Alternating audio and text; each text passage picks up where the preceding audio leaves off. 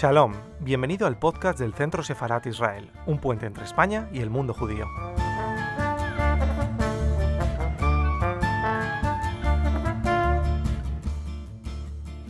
Buenas tardes, eh, damos la bienvenida a todas las personas que nos están escuchando a través de redes sociales y a través de nuestro canal de YouTube. Eh, mi nombre es Rosa Méndez mm, soy hebraísta y trabajo aquí en esta institución nuestra, Centro Sefarat Israel, una institución pública perteneciente al Ministerio de Asuntos Exteriores, la Comunidad de Madrid y el Ayuntamiento de Madrid. Em, Simone Weil, pensadora clave del siglo XX, establece un diálogo crítico de intelectuales y políticas de su tiempo. Atenta intérprete de la crisis de la modernidad y de sus fundamentos teológico-políticos, Weil lleva a cabo una profunda revisión de la tradición occidental, encontrando en las nociones y símbolos de la mística las bases de una renovada racionalidad política. A partir de las premisas, la Universidad Complutense de Madrid, el Departamento de Filosofía y Sociedad, el Grupo de Investigación Historia y Ontología del Presente, la perspectiva hispana. Y sin más, eh, le voy a ceder la palabra a Cristina Basili para que eh, de pie pase la voz a nuestros dos ponentes de hoy, que son, en primer lugar, Rita Fulco, de la Universidad di Messina, en Sicilia, que nos hablará en inglés, esto es importante, aunque luego ustedes van a tener la oportunidad en YouTube de, mm, una vez grabado, pueden ver los subtítulos en español, si quieren, y pueden hacer las preguntas, por cierto, en, en español a través de nuestro chat eh, y al finalizar, después de estas ponencias, tendremos un periodo de reflexión entre los ponentes y le transmitiremos las preguntas que ustedes nos han hecho a, través de, este chat. La ponencia de Rita Fulco será Legitimacy and Justice, Politics and Spiritual Education in Vale's Last Writings. Y por otro lado, Alejandro del Río también hablará de notas para una filosofía, de la praxis desde Simone Weil. Y sin más, le cedo la palabra a Cristina. Muchas gracias, eh, Rosa, y buenas tardes a todos los participantes y también a todas las eh, personas presentes. Quiero darle las gracias al Centro Separado de Israel por apoyar esta iniciativa del Seminario de Estudios Bailianos y es para mí un, un, gusto inaugurar con esta primera sesión el seminario, ¿no? que como recordaba Rosa, cuya finalidad, digamos, es la de investigar, de explorar esta relación entre mística y política que está al centro del pensamiento de Simone Weil, ¿no? Y que determina buena parte de su originalidad y de su profundidad. Y me hace especial ilusión empezar nuestras sesiones eh, con dos intérpretes del pensamiento de Weil que admiro mucho y que han sido muy importantes también en mi formación y en mis estudios eh, que son Alejandro de Río Germán y Rita Fulco y paso ya directamente a presentarles para no robar más tiempo sus eh, intervenciones y, a la discusión posterior. Alejandro de Río eh, compagina su trabajo cultural e intelectual en la prestigiosa editorial Trota con su actividad de profesor de filosofía en la Escuela de Filosofía de Madrid. Es doctor por la Universidad de Valencia con una tesis eh, titulada Fuerza y Atención en Simone Weil, una lectura filosófico-política, y además es miembro de la Asociación por la Etude de la Pensée eh, de Simone Weil. Eh, se ha dedicado al estudio y la traducción de la obra de varios autores modernos y contemporáneos, como por ejemplo Kant, Nietzsche o Rosenzweig, y por lo que concierne su labor acerca del pensamiento de Simone Weil, pues eh, es autor de varios eh, ensayos y artículos que han aparecido en, libros y revistas nacionales e internacionales. Es traductor asimismo del, del libro de Robert Chenavier, Simone Weil, Atención a lo Real, que si no me equivoco ha sido publicado en 2014, eh, y ahora mismo está trabajando en una monografía eh, en torno a la noción de praxis en el pensamiento de Simone Weil y según lo que tengo entendido, justamente las notas que nos presentará eh, esta tarde son, representan un adelanto de su, eh, de su investigación en curso. Por lo que concierne a Rita Fulco, que será nuestra primera ponente, como ya adelantado Rita, Rosa, perdón, es profesora de filosofía teórica en la Universidad de Messina, en Italia, Anteriormente ha sido también investigadora en la Escuela Normal Superiore de Pisa y su ámbito de investigación y de especialización es justamente la, la relación entre religión y política en la filosofía europea contemporánea y se ha dedicado a trabajar autores como Levinas y Simone Weil. Sobre esta última, dentro de su eh, amplia producción, pues cabe destacar las dos monografías, la primera de 2002, titulada Corrispondere al límite, Simone Weil, Il pensiero e la luce, y la última que ha salido hace poco, en 2020, un trabajo importantísimo en mi opinión, titulada Soggettività e potere, ontología de la vulnerabilidad in Simone Weil. Además, ha editado en 2019 con Tommaso Greco L'Europa di Simone Weil, Filosofía en Nuove Istituzioni. Y tal como recordaba Rosa, su ponencia de esta tarde se titula Legitimacy and Justice, Politics and Spiritual Education in Weil's Last Writings. Y sin más, Rita, cuando quieras, te dejo, te dejo la palabra. Muchas gracias. Thanks, uh, thanks to all, uh, in particular to Cristina Basili for this invitation to speak uh, at this international seminar. It is an honor for me to speak with Alejandro Del Rio and the other Simon Weil scholars. Uh, I'm so sorry not to speak in Spanish, but I understand Spanish quite well, so I will listen to the other lectures uh, with interest. So I will begin. What caused the betrayal that in 1940 led part of the French not only to ally with Hitler, but also to proactively cooperate with the Nazi.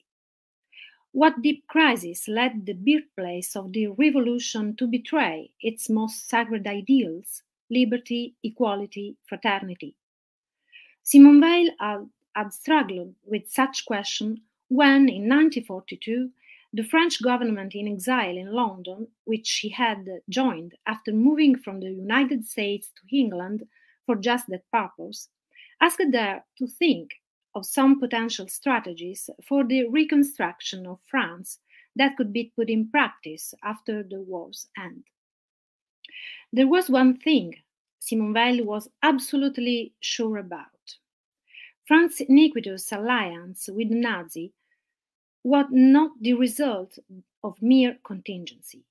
Political subjectivity, like an individual, becomes structured over time and is altered only if prompted by a given order of discourse that change and shape it. So, they believed that the evolution of French politics could be understood only from a genealogical perspective that described the process leading to such a betrayal of the fundamental values of the Republic. It was this, certainly, that shaped her philosophically most interesting reflection on the reason behind the French betrayal. She viewed it as the outcome of the long standing crisis of politics as a whole. In other words, in our opinion, it was not a heterogenesis of purposes along the high profile process of French politics that was abruptly interrupted from the outside. According to Weil, what led the, to the political and ethical debacle of France was instead an inside agent, a veritable moral collapse of the entire nation whose political class had already been driven be something other than the ideals of justice and common good. In truth, an endless succession of government had seriously affected the relationship between citizens and institutions well before the outbreak of the Second World War. In a genealogical investigation of the deterioration of French politics, Weil returned at the bloodshed that followed the revolution during the reign of terror and the ethical political climate of indifference and mistrust that was aroused by, in particular, Edouard Deladier decree laws. With their glaringly unfair decision, decision about immigration that members of government as well as citizens had accepted without a fight. I quote uh, mm, therefore, the Ladier's immigration laws were, in Bail eyes, uh, I, um, I step mm, I step the quote. Therefore, the Ladir immigration laws were, in Veil eyes, clear proof that the juridical institutions were deeply delegitimized, first and foremost, by the unworthiness of those who ruled them. In fact, the issuance of such decrees had not only met any protest either from the citizen or even from the judges who should have enforced such laws. The judges should have been the custodians of an opportunity uh, to reinstate justice, but, according to Veil, they abandoned their roles and became mere tools for the registration of ruling based on laws that were applicable, of course, but unfair. In particular, the order dated November 12, 1938, that established the internment camps for foreign nationals, making the citizenship derivation procedure quite easy, and marriage between French and foreign citizens much more complicated. This set of very restrictive laws were jointly approved by all of the Republican institutions that had withdrawn themselves in the name of the sovereignty of nations. Veil was harshly critical. Uh, there is the quote. Ce qui doit être souverain, c'est la justice. Toutes les constitutions politiques ont pour unique fin, si elles sont légitimes, d'empêcher ou au moins de limiter l'oppression. Et quand il y a oppression, ce n'est pas la nation qui est opprimée, c'est un homme et un homme et un homme. La nation n'existe pas. Comment serait-elle souverain? End of quote. So, strictly speaking, oppression is never collective. It always concerns the life of an individual human being, who are the recipients of its more or less violent blows. In fact, even as early as the First World War, such terms as homeland and nation had aroused in citizens a longing for goals and ideals to which they could devote themselves. By equating the homeland and nation with the state, the latter became the only institution worth being loved. I quote When one talks about national sovereignty nowadays, all it really means is the sovereignty of the state. Thus, we have witnessed this strange spectacle a state, the object of hatred, repugnance, derision, disdain, and fear, which, under the name of patrie, demanded absolute loyalty, total self abnegation, and supreme sacrifice, and obtained them from 1940 to 1980 to an extent which surpassed all expectations. End of quote. The empty notion of nation, then, took the shape of the institution par excellence, the state. So that asking for loyalty and sacrifice in its name seemed right and legitimate. The state became an object of worship, but this could only happen because of the utter lack of values evident in politics, as by then it was only capable of providing the population with an abstract, powerful notion of state, such as the notion of homeland. In L'Enracinement, Veil took a very clear position against the new religion of the state and the homeland, connected with the growing role of nationalism in the interwar year. I quote The country was beyond good and evil.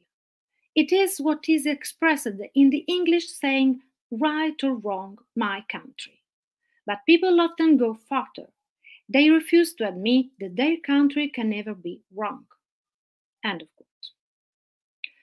The problem, which is may I say, a theological political one, is clearly expressed by Veil, in the state is raised to a position beyond good and evil. It will increasingly come to play the role of divine entity, to which increasingly disproportionate and limited sacrifice must be made. This is still the case, for example, when, although for other reasons, migrants are asked to sacrifice their lives. Migrants to whom, not surprisingly, many states deny not only the right of citizenship, but also simply the simple right to entry. Any form of overnationalism led, therefore, to the waves of reaction, of immunity uh, that did and do steer many states across the world. As aptly grasped by Veil, no justice can be drawn from it. The condescension, uh, condescension shown from, for Deladier's decree laws prove, proved that even judicial power, which should have been the guardian of the power to judge wisely and fairly, even against the state, had relinquished its role. According to Veil, the judges who had relinquished their roles as interpreters of the law and as such as the fair administration administrator of justice had set in motion the disappearance of the sense of legitimacy. It was precisely that absence that had led, even before the war, to the moral defeat, even more to the, to the political defeat of the nation. I quote June 1940 was not a conspiracy by a treacherous elite. It was a failure, an abdication of the part of the whole nation.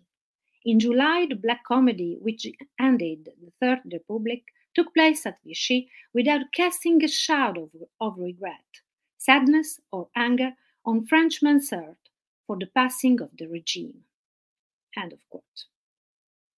Writes, quote, legitimacy is one of those beautiful words which the human mind cannot link with any conception, but which, considered simply as word, have a power infinitely greater than any human conception. This beautiful word draws marvelous power from its ability to direct intention, desire, will. However, the word legitimacy has been increasingly understood as synonymous with mere lawfulness, eventually meaning solely compliance with positive laws. The ultimate meaning of the word legitimacy can therefore dramatically change depending on the legal notions and values to which one refers. In Veil's opinion, legitimacy should be related not only to the judicial apparatus that identify it with mere lawfulness, but also, first and foremost, to the connection between the rulers and the ruled. Only a law or or a government that has obtained the citizen full consent, consent is another quite uh, pivotal uh, notion for Veil, um, can be defined as legitimate. Legitimacy should therefore define a deep political bond based on a responsibility that has been freely undertaken by the elected ones on the one hand and endorsed by the consent of the voters on the other hand. Political institutions are not empty vessels, mechanisms that work regardless of the people who rule them. Rather, they are a place in which wills, hopes, needs, and plans are addressed and take shape on the basis of some shared values. I quote The first objective or form of political institution is to allow the head of government and people to express their feelings. They are analogous to love letters, exchange of rings, and the other token between lovers. Political institutions essentially constitute a symbolic language. End of quote. As Roberto Esposito aptly emphasizes in his latest essay on um, the Institute in Thought, the creativity of the institution must effectively respond to the need to institute life. Life and institutions cannot be two diverging or even opposite dimensions. This has mainly come to the fore in the last few years as the COVID 19 pandemic has dramatically disrupted our relationship with the institution the inseparable bond between polis and bios, between politics and life, which Esposito has masterfully explored since uh, the early 2000s, has reemerged with a vengeance in a philosophical and political debate in which the pandemic has aroused the matter of immunity. Despite all the failures and the criticism of the overuse of emergency ordinances, Esposito wonders how we could have withstood the attack of the virus without the institutions. It is from such a perspective that Simone Weil hoped that the symbolic language of institutions can translate the needs and wishes of the people who help maintain and innovate the institution, institutions themselves, and who, therefore, pin their hopes on them can be understood. The legislative and judicial apparatus reflect the values of a specific community. Laws then play a preferential role in building and maintaining the institutions. The issue of the holy majesty of the law, following the, the words used by Theophilus, poses a fundamental problem.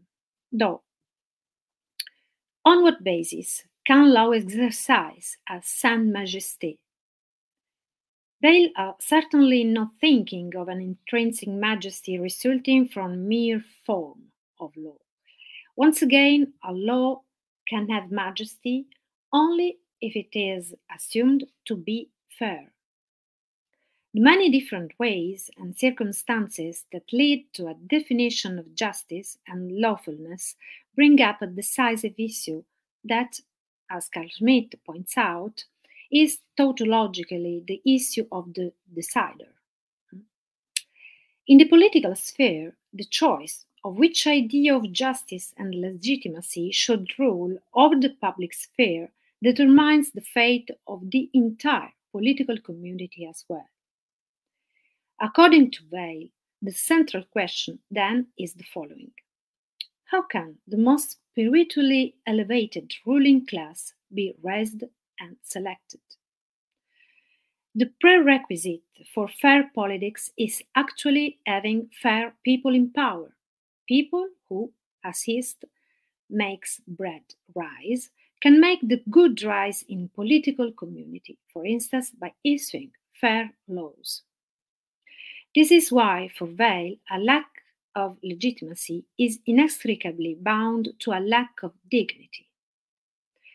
How many incumbent politicians are worthy of their office?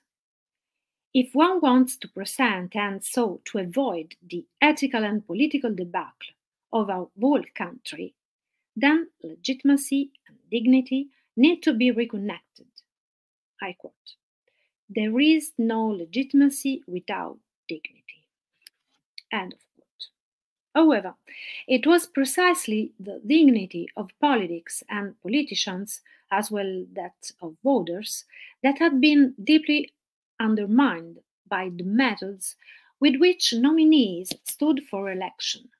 The nominees' ideas, from which ethically conscious positions could be argued, were put on the back burner and the main goal of the election campaigns was to disparage the opponent or haggle them in an outrageous but universally accepted log rolling. I quote The use of methods invented for commercial adver- advertising turned electoral campaigns into a sort of prostitution. Election looked like a farce in which everything combined to give an impression of Ill- illegitimacy to both electors and elected. End of quote. Dignity had become an empty word or one associated with moralizing. To elevate politics, then, according to Weil, it is necessary to consider moral dignity as the prerequisite to take any politi- political power whatsoever.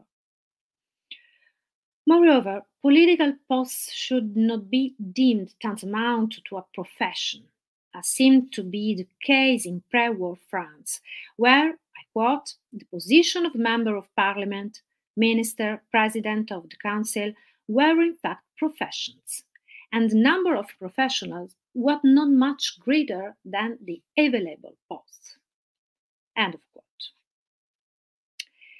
Dignity, according to Weil, means first and foremost taking responsibility for an idea of justice.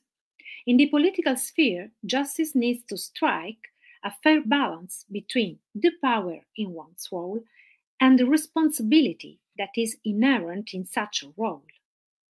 I quote Relative to power, justice requires, above all, has an equilibrium between power and responsibility.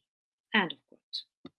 So, if the ways to acquire political power need to be carefully scrutinized, compliant the election and election mechanisms, the same watchful care must be applied to the way the political pledges are fulfilled once power has been taken. Responsibility should be the weight needed to balance power to make it, as it were, fairer. The proportionality between power and responsibility must always be a direct one. If one accepts great power, one must accept equally great responsibility, even or above all in the um, area of criminal justice. Making serious decisions while enjoying immunity uh, would mean accepting a privilege that would be intolerable to those who, in their everyday lives, are liable to be sentenced for deeds that often have very limited consequences. Responsibility demands courage in accounting for one section. Politician, politician personal behavior must be irreproachable in their compliance with the law. They must adhere to law without exceptions in the event of a crime. In addition, political responsibility involves the duty to be accountable to those who rely on the politician they have given the power to rule. Legitimacy and dignity are therefore bound to the action of a judicial power that fulfills its role freely and independently from legislative and executive powers. Nevertheless, and this goes back to the problem raised at the beginning, the independence of such powers cannot in itself vouch for its fairness. Judicial power should never boil down to the mere enforcement of some procedural mechanism laid down by the applicable law. It should instead interpret the law in the attempt to keep its universal character as close as possible to the specific case to which it is applied. Failing such tension, judicial power is merely a cog in the regulatory wheel. Eh, it can obviously lend itself to the most evil intents of, of a bad lawmaker. For this reason, Simone Weil believes all those people who have chosen to be judges, even more than other, than other institution figure, institutional figures, should receive advanced ed- education, including or especially spiritual education, that could inspire their judgment. The urgency of such analysis by Simone Weil shows that politics should be able to respond not just to the needs that are inherent to the biological life of human beings, but uh, likewise to those, I quote, earthly needs of the human soul, end quote. That should be the preferential object of the obligation that all politicians undertake as soon as they decide to serve the polis. However, while the needs that concern the materiality of life are obvious, the needs that are inherent to the inner order, or uh, in a broader sense, in the spiritual order of every human being, are more difficult to pinpoint and therefore more difficult to address. Once again, it is for this reason that Weil believes those who accept political and legal responsibilities should have a sound spiritual education.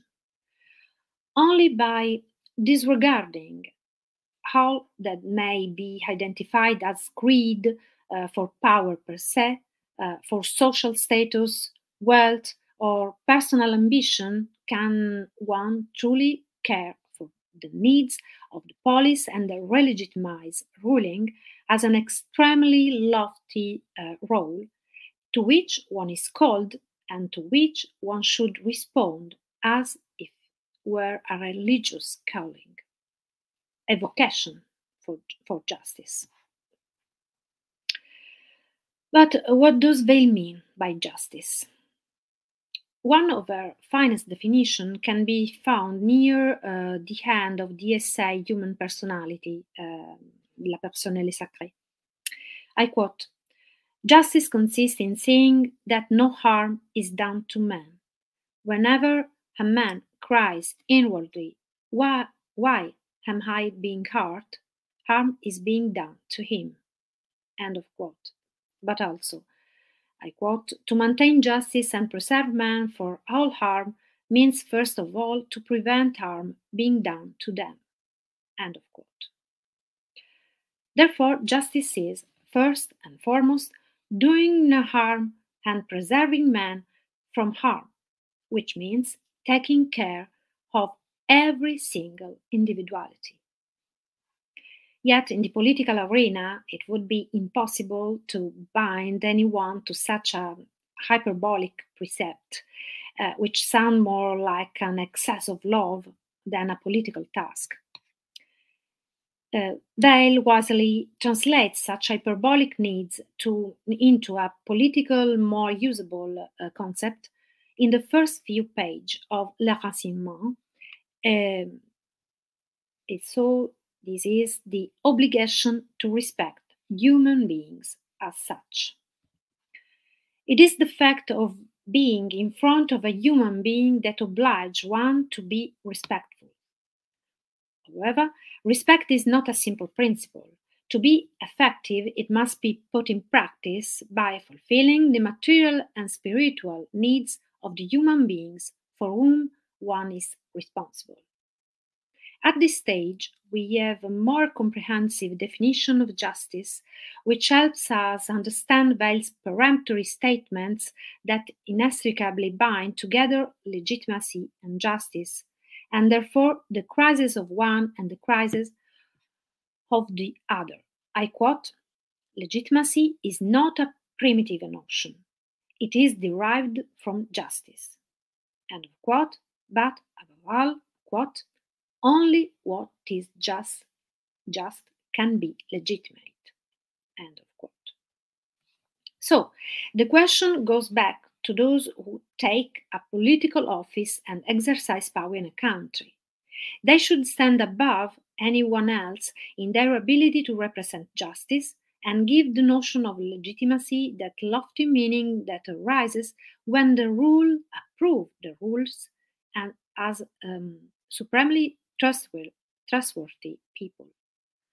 Should even a few of such human beings be found, then the main goal of politics should be to put them in position that could give them enough power and enough influence to steer society toward the justice and the common good.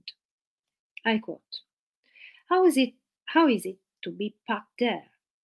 Much could be done by those whose function it is to advise the, pub- the public what to praise, what to admire, what to hope and strive and stick for and seek for.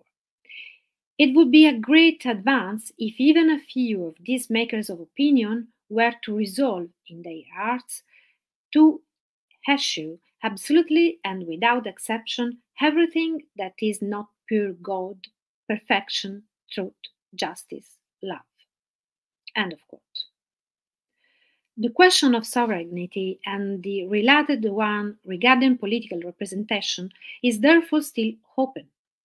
Perhaps it is a question that can never be closed once for all, because democracy, apart from its uh, flaws and the recurring crises it thrusts uh, us, is the only institutional form that can turn a crisis into an opportunity for improvement, into a constant movement toward an increasingly fair justice.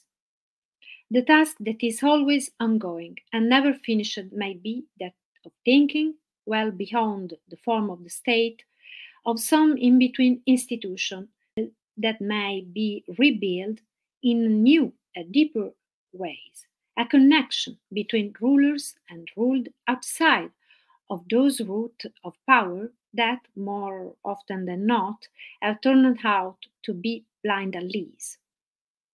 That is why I believe that mm, even now, the creative effort that Simone Weil called for should be reconsidered and revived so that the relationship between life and institutions may overcome justa- that juxtaposition to which it has quite frequently been doomed.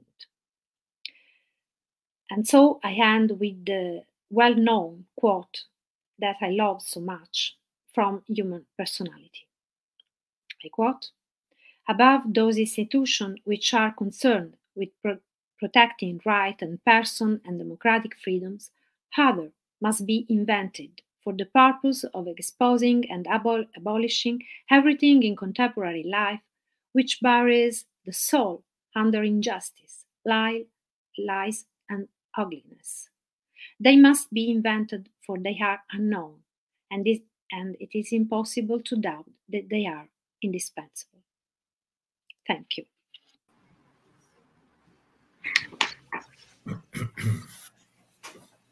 Muchísimas gracias, eh, Rita, por esta eh, riquísima eh, presentación, rica de ideas y sugerencias y temas tan relevantes en el pensamiento de Simone Weil, como justamente la cuestión de la crítica del Estado-Nación, la soberanía, la legitimidad, el, poder judicial, que espero tendremos la posibilidad de discutir ahora a continuación. le paso la palabra a um, Alejandro de Río y recuerdo brevemente el título de su intervención, Notas para una filosofía de la praxis. Gracias, Alejandro. Cuando quieras, tienes la palabra. Buenas tardes, Cristina. Eh, gracias a ti y a todas las instituciones que organizan este seminario, que es una oportunidad excelente pues, para compartir con lectoras tan autorizadas de Simone Weil pues, una discusión. Voy a leer un texto que es un tanto programático. Comenzaré haciendo pie en un breve texto de Manuel Sacristán sobre Simone Weil.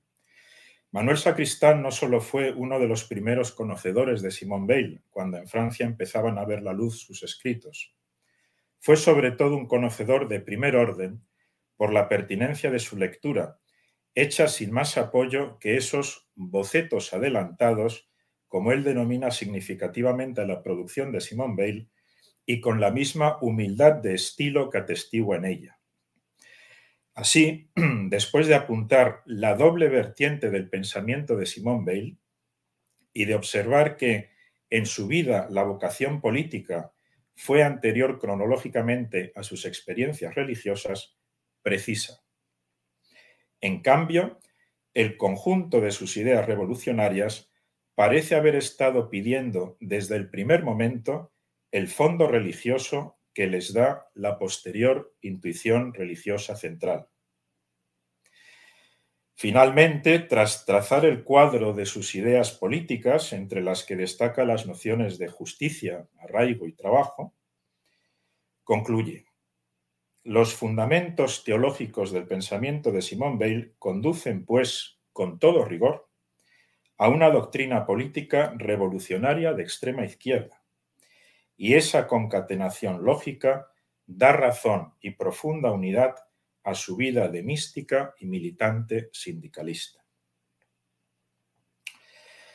Pues bien, la lectura que hace Manuel Sacristán de esta doble vertiente del pensamiento de Simón Weil nos sirve de guía valiosa, pues pone el acento no en lo político y lo religioso tomados como esferas distintas, las cuales se relacionarían de manera externa, sino que lo pone en su mutua implicación interna y constitutiva, donde, como dice, lo uno parece haber estado pidiendo desde el primer momento lo otro, y lo segundo conduce a lo primero con todo rigor.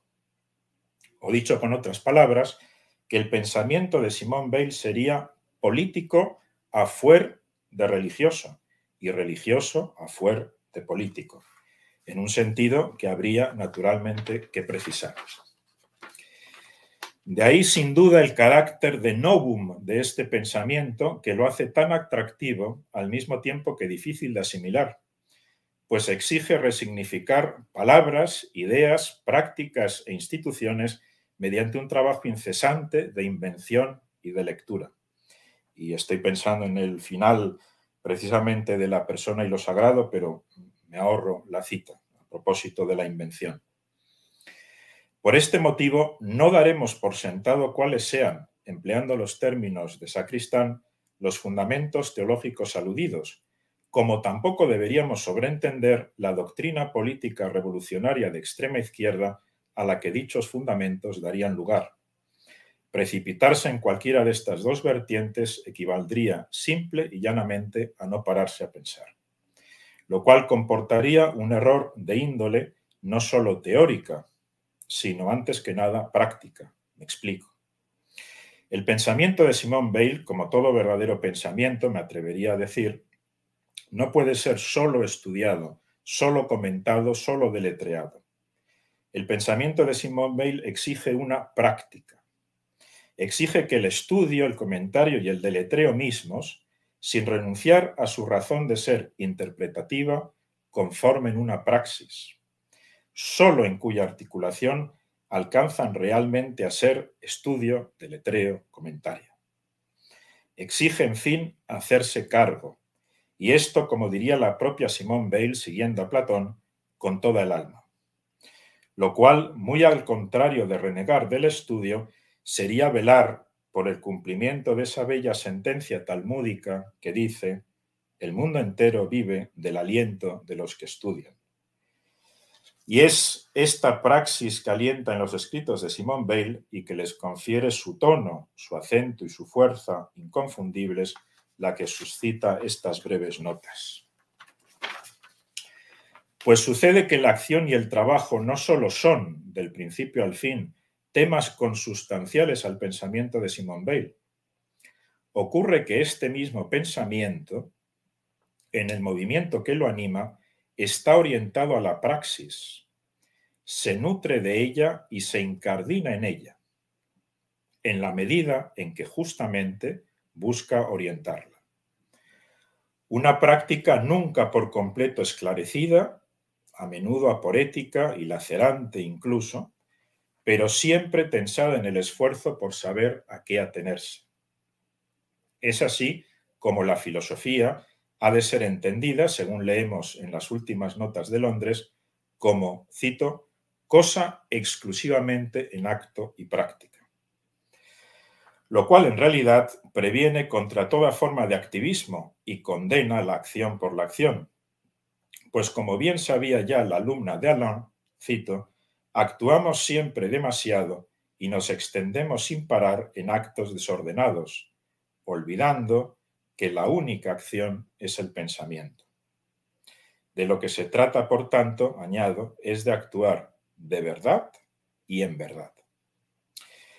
Si hubiera que caracterizar con un solo trazo la experiencia de Simone Bale, ese sería probablemente la búsqueda de la acción verdadera y eficaz. O por mejor decir, la búsqueda de la acción cuya eficacia estriba en la verdad. Más aún, la exigencia de la eficacia de la verdad en la acción. La convicción, en fin, de que la verdad posee una eficacia que le es propia y de que la experiencia no consiste en otra cosa sino en ponerse a disposición de la verdad, disponiendo los medios de su efectuación en un trabajo de lectura. Esto sería amplio de desarrollar. Una efectuación de la verdad cuyo nombre no sería otro que el de justicia, de forma que la praxis toda estaría enderezada en último término a la acción justa.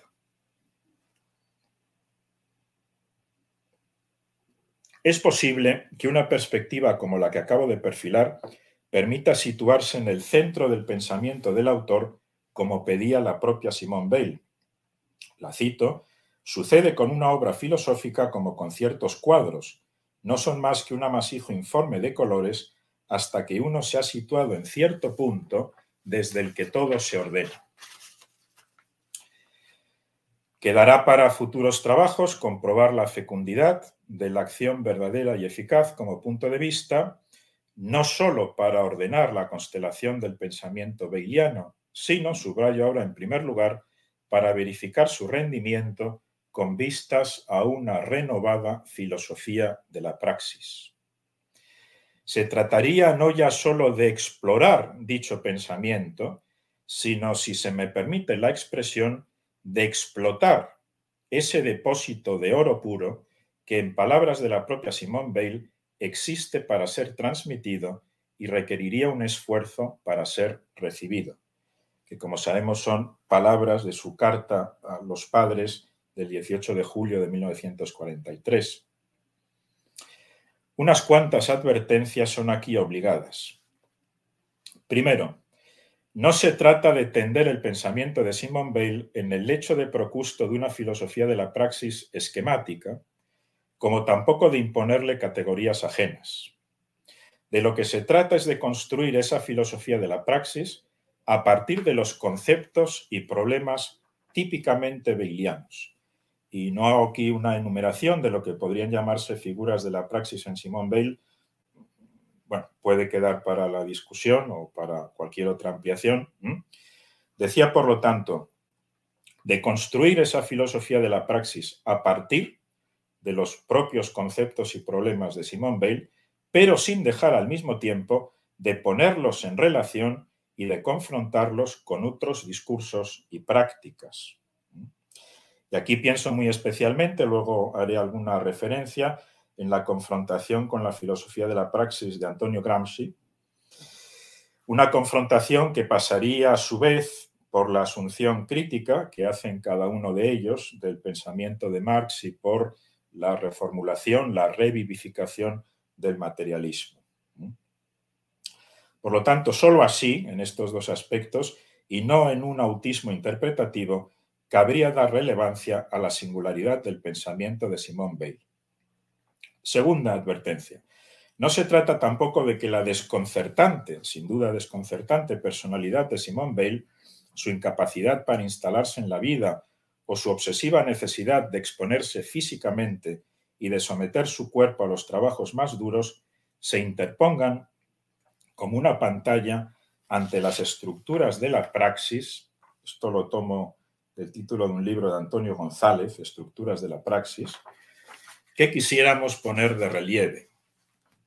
La atención a lo real, como sabía la propia Simone Bale, con humildad filosófica, es desasimiento de sí de creación del yo y riesgo de lo impersonal. De lo que se trata es de la práctica de Simone Bale, donde el énfasis recae en la práctica, es decir, en las formas de enfrentarse reflexiva y activamente con la realidad como un todo, en la actitud que no está dispuesta a separar pensamiento y acción y que funda su actividad en el coraje de la verdad. Y esto no quita para mm, desconocer todo lo contrario, valiosísimos testimonios sobre Simón Bale y hago referencia al de eh, Ramón J. Sender, que es eh, uno que entre nosotros, por desgracia, no siempre se menciona. Tercera advertencia y más importante. Hemos de prevenir la objeción que vería en la propuesta de una filosofía de la praxis un desconocimiento del pensamiento último de Simón Bale que madura en torno a nociones como de creación, atención o espera, y que elabora justamente una crítica de la acción como hibris, como enmarañamiento en el mecanismo ciego de la fuerza. En definitiva, que se desconocieran la desgracia y el dolor en favor de lo que podríamos llamar la actuosidad del sujeto y su capacidad de hacer mundo. No se trata, sin embargo, de contraponer abstractamente ideas preconcebidas, como si tuvieran de por sí un significado al margen de su función en contextos de pensamiento determinados. De lo que se trata es de asumir la concreción de una praxis del pensar cuyo rigor estriba en un trabajo de lectura que atiende a las relaciones y las mediaciones sin quedar fijado en oposiciones rígidas. Aquí podría citar mm, lo que dice Simón Bale en No empecemos otra vez la guerra de Troya, texto del año 1937, lo que llama allí las nociones esenciales de la inteligencia, límite, medida, grado, proporción, etc. Desde el acompañamiento y la actualización de la praxis del pensar de Simone Bale, quizás sea dable entender mejor cómo la vertiente política de su pensamiento, por retomar la fórmula de Manuel Sacristán, parece haber estado pidiendo desde el primer momento su otra vertiente religiosa. Y una cuarta y última advertencia. La evolución del pensamiento de Simone Bale, eso que ella describió como franquear un umbral sin cambiar de dirección, no debe entenderse en ningún caso en términos de un simple abandono de categorías políticas en favor de otras religiosas, sino como una transposición de unas en otras o como una resignificación de las primeras en las segundas, de modo que éstas, las religiosas, en lugar de diluir los contenidos políticos, los amplifican dándoles otra resonancia. Esto sería una tesis que habría evidentemente que desarrollar y justificar. Aportaré dos textos de Simone Bale para desarrollar mínimamente lo que acabo de decir mediante su lectura comparada y su contraposición. Ambos tratan de la praxis en sentido eminente. El primero, no existe ninguna dificultad, una vez que se ha decidido actuar, en mantener intacta la esperanza en el plano de la acción, aunque un examen crítico la haya mostrado casi sin fundamento. Esa es la esencia del valor. Un hombre al que se arrojara al mar en pleno océano no debería dejarse hundir, a pesar de las pocas posibilidades que tuviera de encontrar la salvación, sino nadar hasta el agotamiento. Y nosotros no carecemos verdaderamente de toda esperanza. La clase obrera tiene todavía, dispersos aquí y allá, en gran parte fuera de las organizaciones, obreros de élite animados con esa fuerza de alma y de espíritu que no se encuentra más que en el proletariado, dispuestos, llegado el caso, a consagrarse por entero con la resolución y la conciencia que el buen obrero pone en su trabajo a la edificación de una sociedad razonable. Y el segundo texto, la idea de que la debilidad como tal, sin dejar de ser débil, puede constituir una fuerza, no es una idea nueva es la idea cristiana misma y la cruz es su ilustración. Pero se trata de una fuerza de una especie muy distinta que la que es manejada por los fuertes. Es una fuerza que no es de este mundo, que es sobrenatural. Opera a la manera de lo sobrenatural, decisivamente, pero secretamente, silenciosamente, bajo la apariencia de lo infinitamente pequeño, si penetra las masas por radiación, no habita en ellas, sino en ciertas almas. Fin de la cita.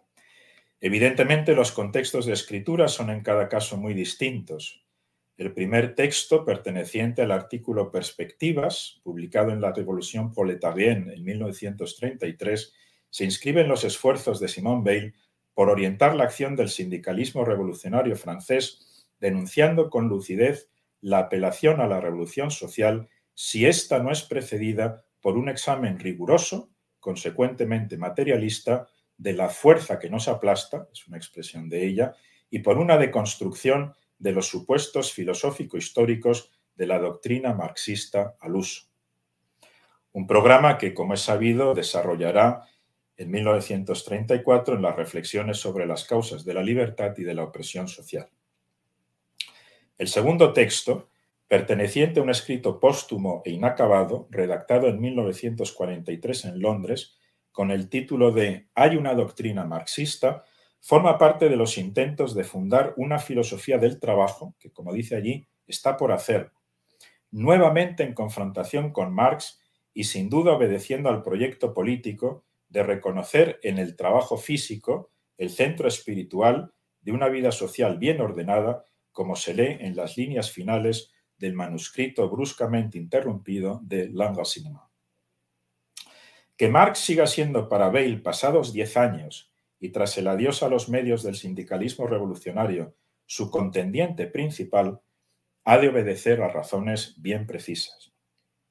En primer lugar, Marx es el fundador de la ciencia de lo social.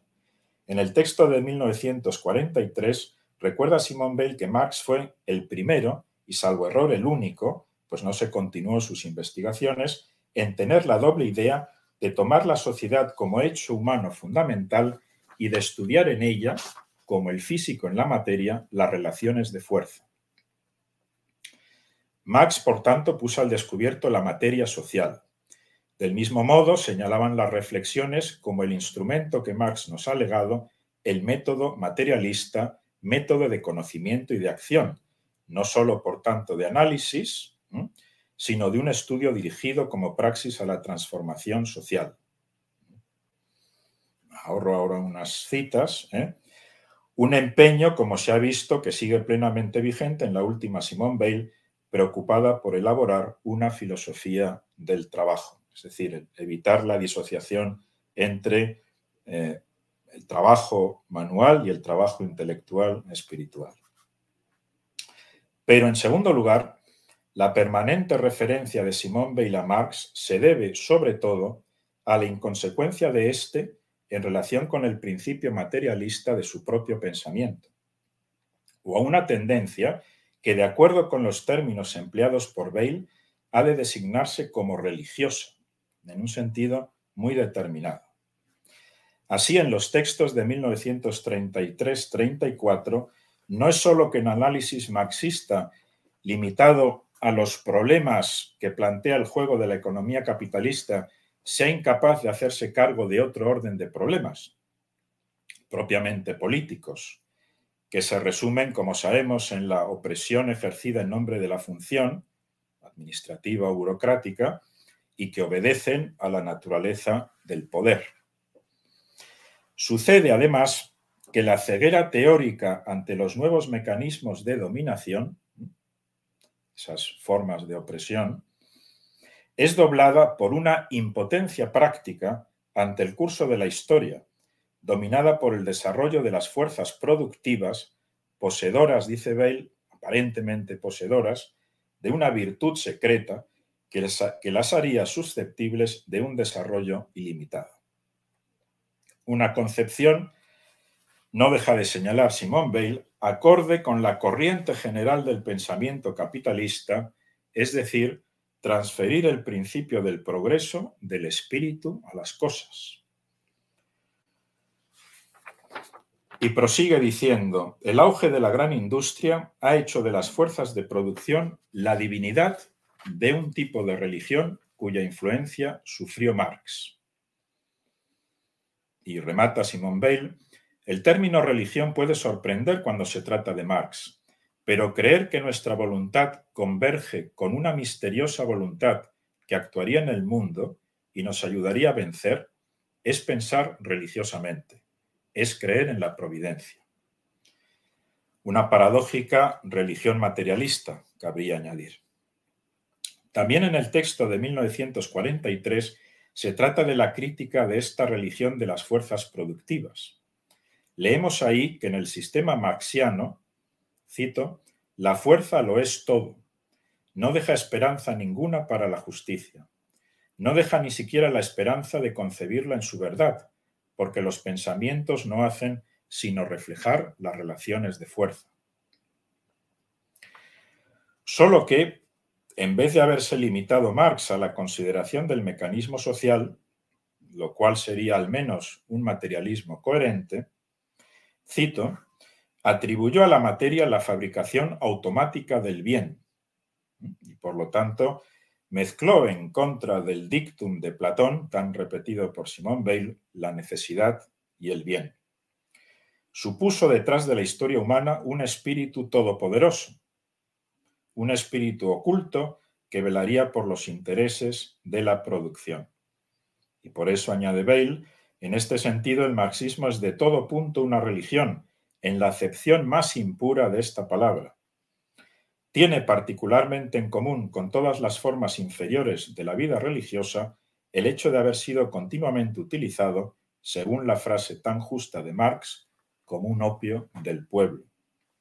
Y aquí nos vienen enseguida algunas expresiones de los cuadernos de la cárcel de Gramsci, ¿eh? Eh, donde habla de la fuerza de las cosas, de la concepción mecanicista como una religión de subalternos y donde podemos leer, cito, se puede observar como el elemento determinista, fatalista, mecanicista, ha sido un aroma ideológico inmediato de la filosofía de la praxis, una forma de religión y de excitante, pero al modo de los estupefacientes. Pues bien, volviendo a Bale, frente a esta forma impura de religión, toda religión auténtica nos dice, porta en su centro secreto una doctrina mística. Me he detenido en la lectura crítica que de Marx hace Simón Bale porque en ella está en juego el sentido mismo de la praxis. Esto es, la posibilidad de una acción verdadera y eficaz y, en definitiva, la posibilidad de la justicia. En el aspecto religioso del pensamiento de Marx se ponen de manifiesto en términos beilianos el imperio de la fuerza social y el dominio de lo colectivo.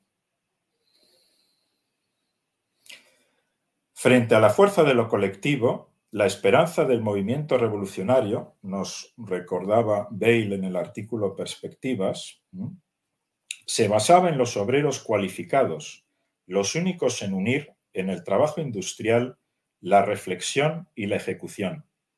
Los únicos, dice, en tomar una parte activa y esencial en la marcha de la empresa. Los únicos capaces de sentirse dispuestos a asumir un día la responsabilidad de toda la vida política y económica. Animados con fuerza de alma y de espíritu, podemos añadir, ellos encarnan la laboriosidad inteligente, l'operosità inteligente, de la que hablara Antonio Gramsci, y cito ahora Gramsci, una riqueza inventiva de iniciativas concretas que modifiquen la realidad existente y que, según el pensador sardo, sería el único optimismo justificable. Pesimismo de la lucidez o único optimismo justificable, la praxis de estos trabajadores es ya en acto esperanza de justicia o fuerza, virtud de la debilidad, de la acción in extremis. Y voy terminando ya. La idea de que la debilidad como tal sin dejar de ser débil, puede constituir una fuerza, no es una idea nueva, decía Simone Bale en 1943. Podríamos leer también, puede constituir una praxis. ¿De verdad hemos entendido la vertiente religiosa del pensamiento de Simone Bale? No si viéramos en ella una invitación al quietismo, a la mera experiencia interior o a la timidez y la abstención de la acción. Son algo muy distinto la no acción, la de creación o la espera, secretamente, silenciosamente fecundas, políticamente fecundas.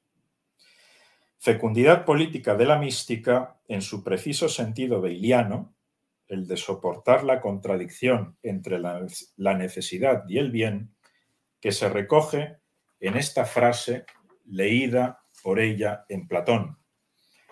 Habitar la ciudad en estado de vigilia. Y que si recordamos la imagen platónica es lo que correspondería a aquellos que han contemplado la idea del bien y retornan a la caverna. Es, diríamos, su tarea filosófico-política.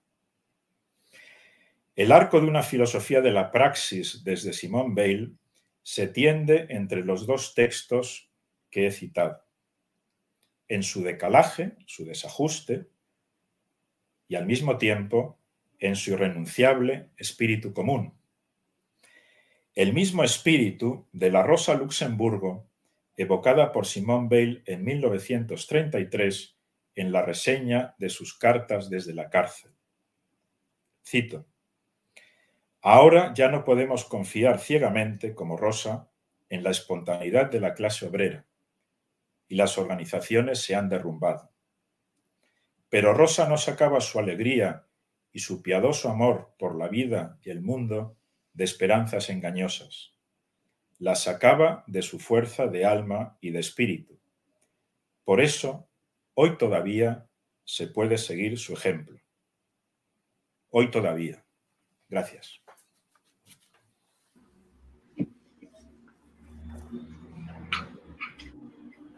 Sí, Cristina, te cedo la palabra a ti. Muchas gracias, Alejandro, también por tu intervención, que además me hace especial ilusión, puesto que justo la semana pasada he estado trabajando y analizando los mismos textos que has citado al final eh, en un trabajo en el que interpreta, en, el que proponía la lectura del Platón de Simón Weil, así que me, me interesa volver sobre, sobre ellos, ¿no? Si os parece, em, tenemos un tiempo, unos 20 minutos, Rosa, ¿no? para la discusión. Veo que hay varias preguntas también por parte del público, por lo tanto no pretendo agotar el tiempo a disposición, pero así que me gustaría hacer un par de comentarios para abrir la discusión eh, con Rita y con Alejandro. Y voy a empezar quizás Em, en orden. Habría muchísimas cosas que, comentar, la verdad, porque han sido dos ponencias muy sugerentes, así que voy tomando solamente unas, unas cuestiones de cada, de cada ponencia. Em, para Rita, eh, de las, mm, uno de los temas más interesantes que me parece que has tocado ¿no? en tu en tu presentación tiene que ver, has empezado con la crítica bailiana de la noción de opresión, ¿no? que me parece una clave para entender el desarrollo de su pensamiento político y que se relaciona bastante bien también con lo que estaba comentando eh, Alejandro. Eh, viene a decirnos que la noción de opresión eh, recuerdo un texto, un fragmento de los eh, cuadernos en el que nos dice, en el que dice directamente que la noción de opresión es una tontería, tal como se elabora en el ámbito del eh, marxismo. Y también en el texto que tú has citado eh, nos viene a decir que no existe la opresión colectiva, que la opresión puede ser, eh, siempre es individual. Lo que, lo que nos lleva a comprender por qué en un momento determinado critica la idea de revolución, sobre todo una revolución entendida como toma del poder y sobre todo descalifica la posibilidad eh, de una transformación del sistema, por así decirlo, ¿no? Y eso se conecta muy bien, evidentemente, con lo que tú comentabas, ¿no? Que tiene que ver con su crítica del Estado-Nación, con su análisis del problema teológico político que subyace la cuestión eh, del Estado-Nación y con su búsqueda ¿no? de un camino alternativo de transformación social, puesto que es algo que no, e, este eh, esa intencionalidad sí que es algo que no abandona en ningún momento, ¿no? tal como ha demostrado también Alejandro en su ponencia. Entonces te preguntaría si pudieras decirnos algo más sobre esta crítica de la noción de opresión, qué significa, qué implica decir que la opresión es sola, puede ser solamente individual. A qué tipo de praxis política nos lleva y si esto no es justamente un elemento de debilidad, eh, quizás en la teoría de Simone Weil, puesto que finalmente, tal como tú eh, nos dices, em, parece que la solución final tenga mucho que ver con las cualidades morales de los gobernantes, ¿no? Abandonada la perspectiva de una lucha colectiva, se confía en los gobernantes, en sus cualidades morales, la posibilidad realmente de mejorar la sociedad, por lo menos eh, desde, desde arriba. Em, se piensa en un renovamiento, en una invención ¿no? de las instituciones, pero me parece que hay una conexión entre estos dos aspectos. Por lo tanto, te pediría de profundizar un poco primero en esta crítica de la opresión y secundariamente en esta idea eh, de, las de, de, tonalidad platónica, de las calidades morales de los, de los gobernantes y a qué tipo de eh, planteamiento nos lleva. Em, y para Alejandro, en cambio, lo voy enlazando con un poco con estas reflexiones. Em, muy interesante ¿no? recuperar también la lectura de Sacristán, ahora que lo mencionabas, estoy pensando también un poco en, em, en la lectura de Francisco Fernández Buey, que sigue la línea abierta por Sacristán y que enseguida han visto ambos ¿no? esta conexión entre los dos elementos eh, religioso y político, por la, llamarlo de alguna manera, en el pensamiento de Weil. Estoy un poco menos de acuerdo en la idea de la filosofía de Weil como novum eh, o como singularidad, ¿no? ya que en realidad esa línea de la relación entre teología política o del problema teológico político nos permite contextualizar Bale en un determinado eh, ambiente intelectual y sobre todo en su generación intelectual y podrían nombrarse varios otros autores, Walter Benjamin, por ejemplo. ¿no?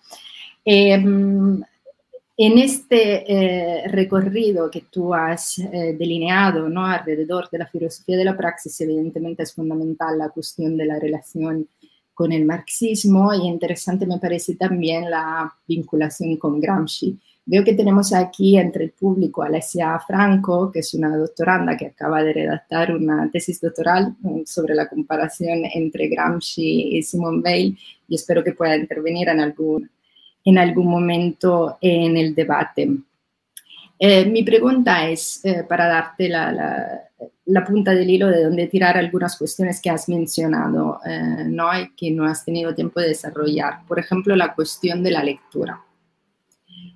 Como esa noción de lectura en Simone Weil, que se vincula también con otra noción muy importante, que es la de la atención, se inserta en su renovada filosofía de la praxis. ¿Y cuáles son esas figuras de la praxis? que tú mencionabas que le sirven em, a Simone Weil para constituir eh, su pensamiento.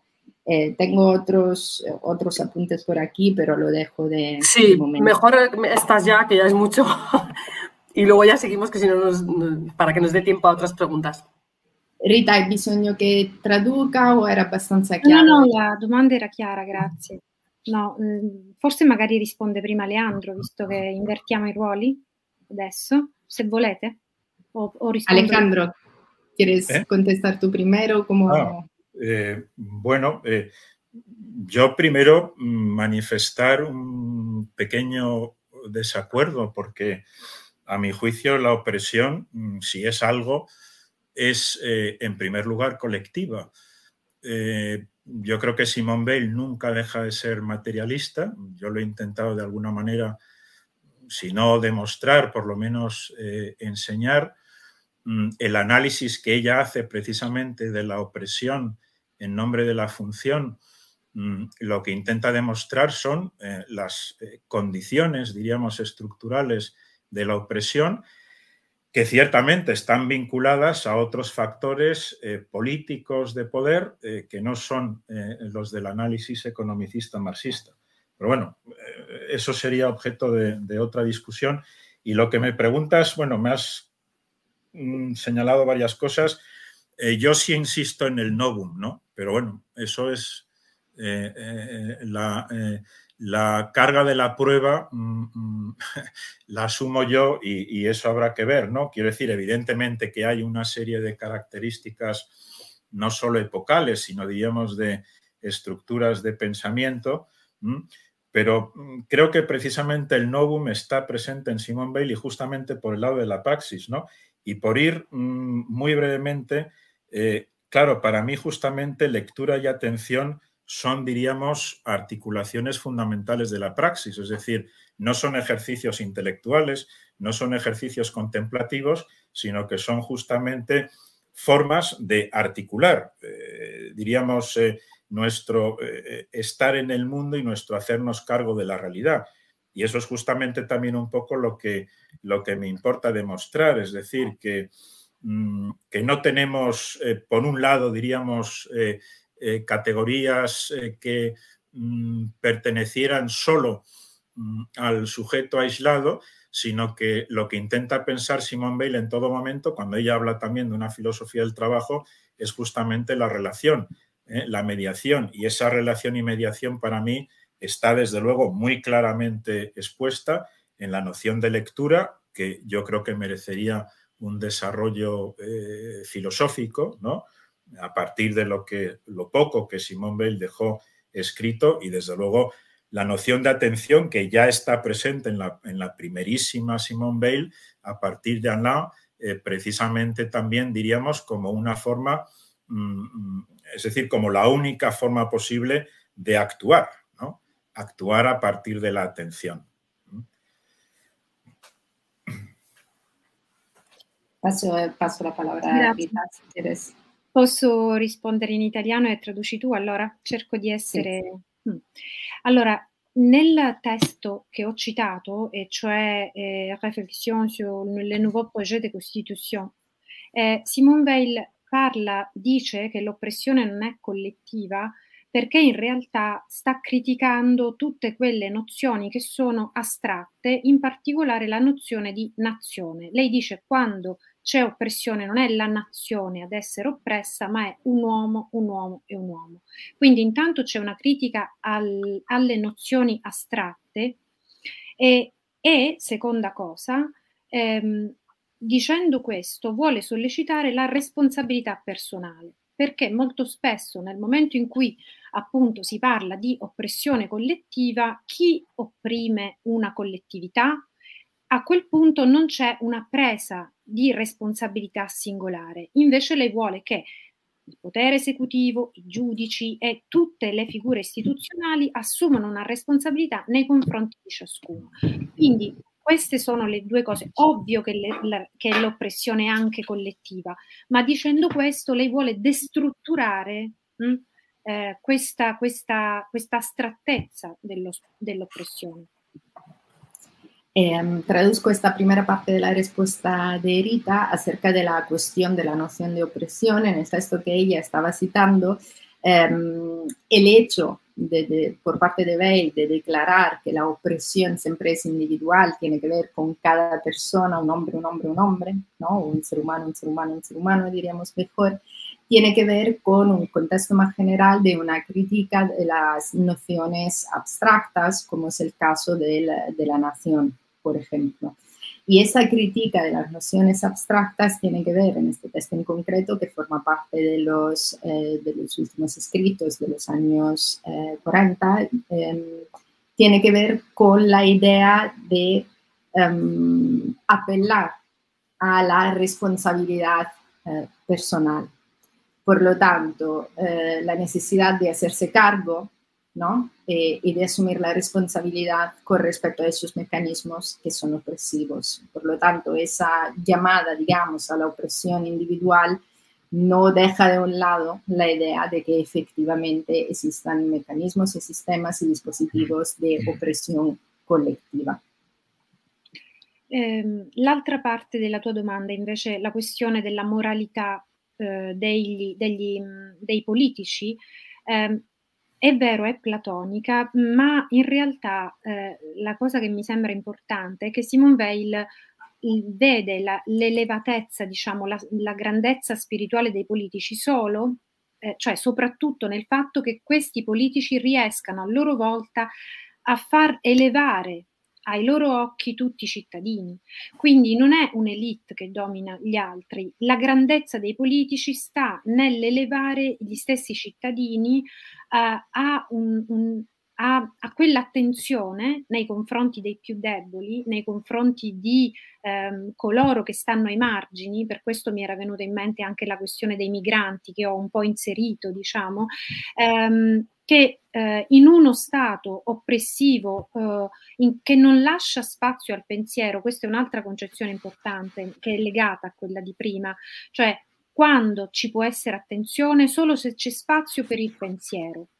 Eh, uno dei compiti principali dei politici è, di, eh, è, quello di lasciare più spazio possibile al pensiero, eh, di tutti i governati, di tutti i cittadini. Infatti, la eh, importanza delle, della cultura, diciamo, e quindi anche della educazione spirituale non è solo quella dei politici, ma è anche quella dei cittadini. Quindi c'è un nesso strettissimo fra eh, la spiritualità, fra virgolette, o comunque la cultura dei politici e quella dei cittadini. Sono legati, non so se sono stata chiara. Chiarissima.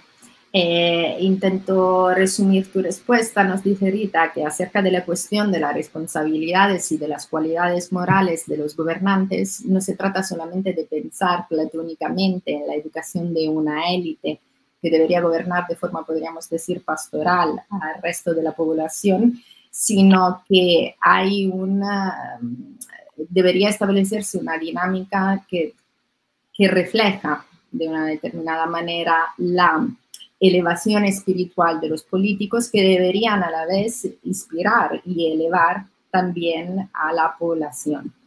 Em, y esto tiene que ver eh, con la posibilidad de propiciar un espacio público en la que por parte de todo el mundo haya un determinado nivel de atención, ¿no? que como hemos visto es una noción clave en el caso de Simone Weil. Y esa atención es relevante puesto que esa atención es la que propicia y la que crea el espacio para el pensamiento, ¿no? Y es importante que haya espacio para el pensamiento dentro de la sociedad en su conjunto. En todo esto, por ejemplo, en esta dinámica entre eh, los gobernados y los gobernantes, por así decirlo, ¿no? entraría también el tema que, estaba, que mencionó ahorita en su intervención, ¿no? Eh, de los más débiles, de la atención a los más débiles y por ello también la cuestión de la inmigración, eh, por ejemplo. Espero haber traducido bien. No, l'ultima cosa volevo aggiungere che eh, questo, questa questione del, del, pensiero, dello spazio del pensiero è fondamentale, Alejandro lo accennava, anche nel, nel periodo in cui Weil lavorava sulle riflessioni sulle cause della oppressione sociale anche nel 1934, cioè uno dei motivi per cui lei critica l'oppressione in fabbrica è proprio il fatto che nella fabbrica eh, manca lo spazio per il pensiero. Quindi questo tema eh, continua e è assolutamente unito in tutto il pensiero di Simone Weil, non solo nell'ultima parte, ma comunque anche nel momento in cui eh, lavora, diciamo, sulla critica all'oppressione in fabbrica. Sí, subraya Rita la idea de que este tema del pensamiento, de la necesidad de propiciar el pensamiento, Eh, es algo que encontramos en los, no solamente en los últimos escritos bailianos, sino que los encontramos ya en los textos de los años 30, eh, como por ejemplo las reflexiones sobre las causas de la libertad y de la opresión social, donde la crítica de la opresión y la crítica también al sistema de la fábrica tiene que ver con que en la fábrica, en el entorno de la fábrica, no hay nada que propicie el pensamiento ¿no? de los obreros, sino que todo el sistema social y el sistema de la fábrica también el microcosmo, podríamos decir, de la fábrica, aplasta ¿no? Eh, el pensamiento. Y añado yo, esta es la cuestión también que está al centro de este texto bailiano, de nuevo de los años 40, eh, sobre la supresión de los partidos políticos, ¿no? que también eh, es un texto muy relevante. La cuestión ahí sería ver esa forma de pensamiento que para ver solo puede ser individual, puesto que las colectividades no piensan, cómo se declina eh, en clave emancipadora o democrática, ¿no? Vale, y si te parece, Cristina, vamos a trasladar algunas preguntas de nuestros eh, seguidores. Sí. Eh, pues, bueno, en primer lugar, deciros que os dan la enhorabuena, ya lo podéis ver, que os dan la enhorabuena por las dos ponencias, por, también por el seminario. Y hay muchas preguntas, así que no va a dar tiempo a todas. Pero bueno, vamos, eh, Cristina, tú también puedes ir seleccionando alguna que te parezca, pero yo os voy a hacer la primera eh, de parte de Antonia Tejada y dice así, Dale habló de justicia e injusticia, de caridad, de su Dios, entre comillas su, y de dignidad. Quisiera saber si en alguna obra suya habla específicamente sobre y denuncia el antisemitismo. Eh, si, no tenemos mucho tiempo, sí que podríamos decir que recién, eh, esto quizás Alejandro lo sabe mejor que yo, pero recién se ha traducido al castellano el libro de Chenavier sobre la cuestión de Simone Weil, el judaísmo. Por lo tanto, podemos dejar la referencia ahí para profundizar este aspecto. Muy bien, pues ahora me puedes pasar la referencia y la dejamos en el chat, Cristina, si quieres. Entonces, la segunda es de Alessia Franco, que mm, doctoranda, ¿no? Yo creo que dijiste que era doctoranda. Sí de mencionar. Hay varias. una dice cuál es el título del texto de Sacristán sobre Bale y en qué volumen se encuentra. Esto para Alejandro. Sí. Bueno, eh, a ver, el texto al que yo me he referido es eh, lo que iba a ser una entrada para la enciclopedia política Argos, eh, titulado Simón Bale, y eso está recogido en Lecturas de Filosofía Moderna y Contemporánea eh, publicado en Trota en el 2007. ¿eh? Y luego en los papeles y materiales hay al menos otros dos textos eh, sobre Simón Bale, pero ya digo, el que yo citaba es este, un texto inédito del año 51. Muy bien. Pues tenemos otra pregunta de Carlos García que dice, buenas tardes, ¿hasta qué punto la propuesta ética de Bale puede contrarrestar la teología política del Estado-Nación en su dinámica sacrificial? Sacrificial, perdón. Eso es una tesis doctoral, ¿no? bueno, yo creo que hemos dado elementos eh, un poco para responder a esto, ¿verdad? Eh, ¿Eh? perdona, tiene una segunda parte, perdona, Alejandro, tiene una segunda parte. ¿Cómo la respuesta de Bale cancela o desactiva esa lógica sacrificial por medio de una ética religiosa en la cual la dimensión de sacrificio es central? Ahí lo dejo. Bueno, yo creo que no el texto de, de Rita contesta, o sea, la presentazione di Rita contesta bien a estas cuestiones. Rita, se quieres añadir algo.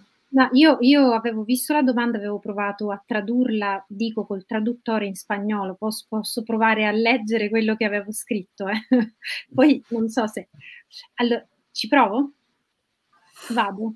Allora, um, contrarrestar la dinámica de sacrificio del Estado-Nación Nation es uno de los objetivos más importantes de Weil, especialmente en sus últimos años. Esto lo podemos ver especialmente en el comentario de Tucídides. La ley natural dice que cada uno manda donde tiene el poder.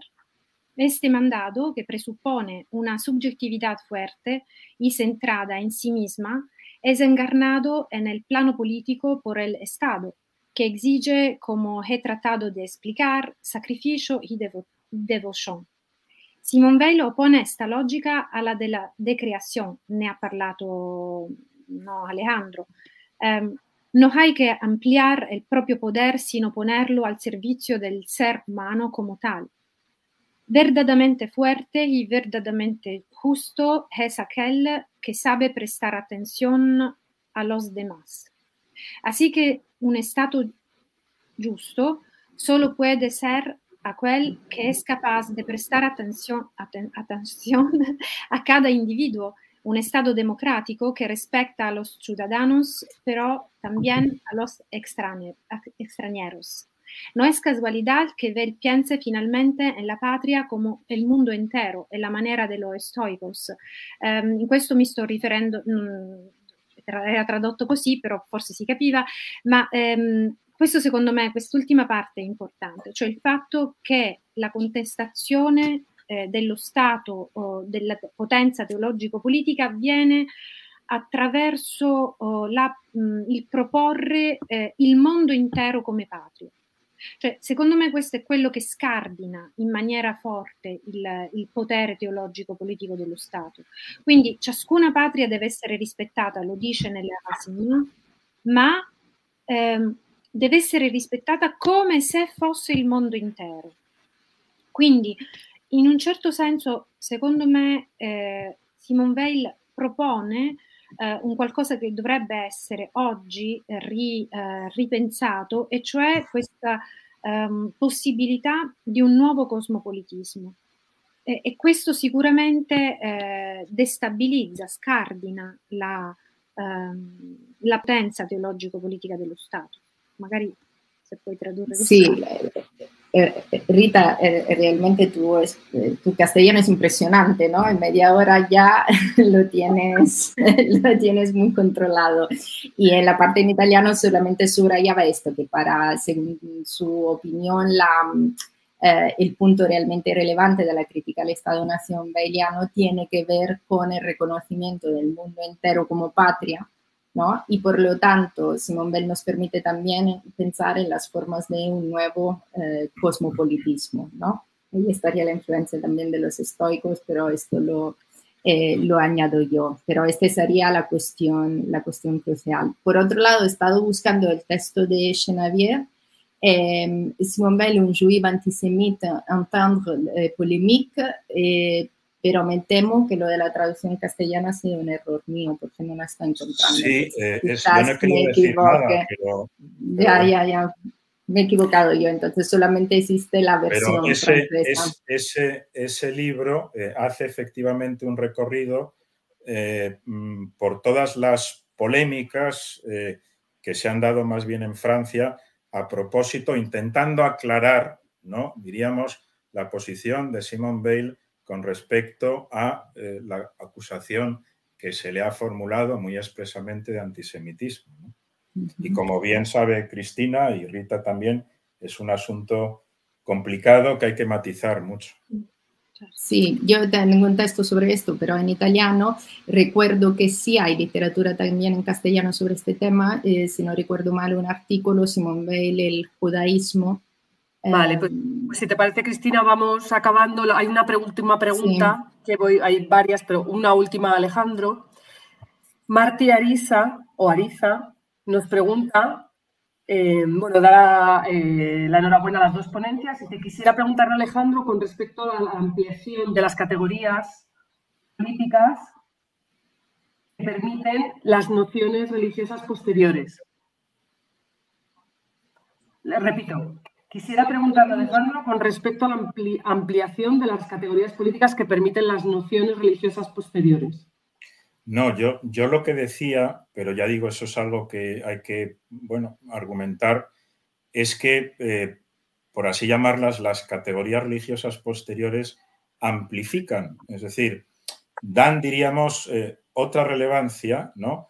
a lo que en principio serían categorías políticas más al uso, Y entonces ahí para mí la tesis en la que de alguna manera estamos todos es justamente en descubrir ¿eh? Eh, que en esa Simone Bale eh, mística hay, como ya hemos visto hoy por la exposición también de Rita, una política, ¿no? Y una política fuerte, que yo subrayo también, como en todo el recorrido de Simone Bale, diríamos, está el individuo siempre por encima de lo colectivo, no de la colectividad. Allí también habría que entrar en discriminaciones, cuando en Langan Cinema justamente señala la necesidad de arraigo y que esa necesidad de arraigo solo eh, puede venirle al individuo de una colectividad, una colectividad que le garantiza también un, garantiza eh, eh, que le hace provenir de un pasado, le abre un futuro, etcétera, ¿no?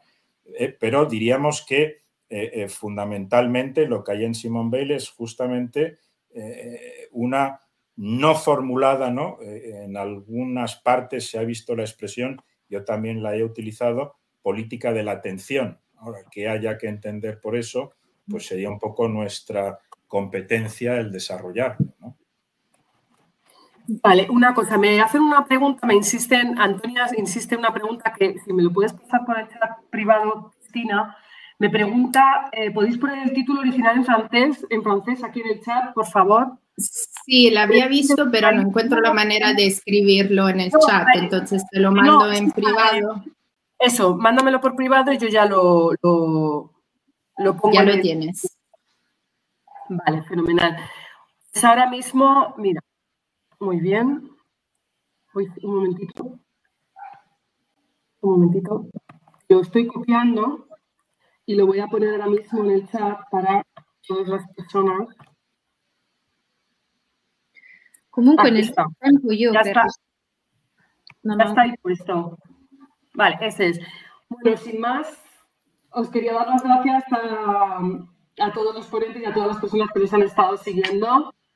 y nos vemos, recordaros que nos vemos el 26 de mayo a las 6 en la segunda sesión, que será la crítica del poder y la mecánica del deseo con Jorge Álvarez Yagüez y Estefanía Tarantino y, por supuesto, con, con la profesora Cristina Basili. Muchas gracias. Grazie, grazie a voi. Gracias, gracias a todos. Grazie.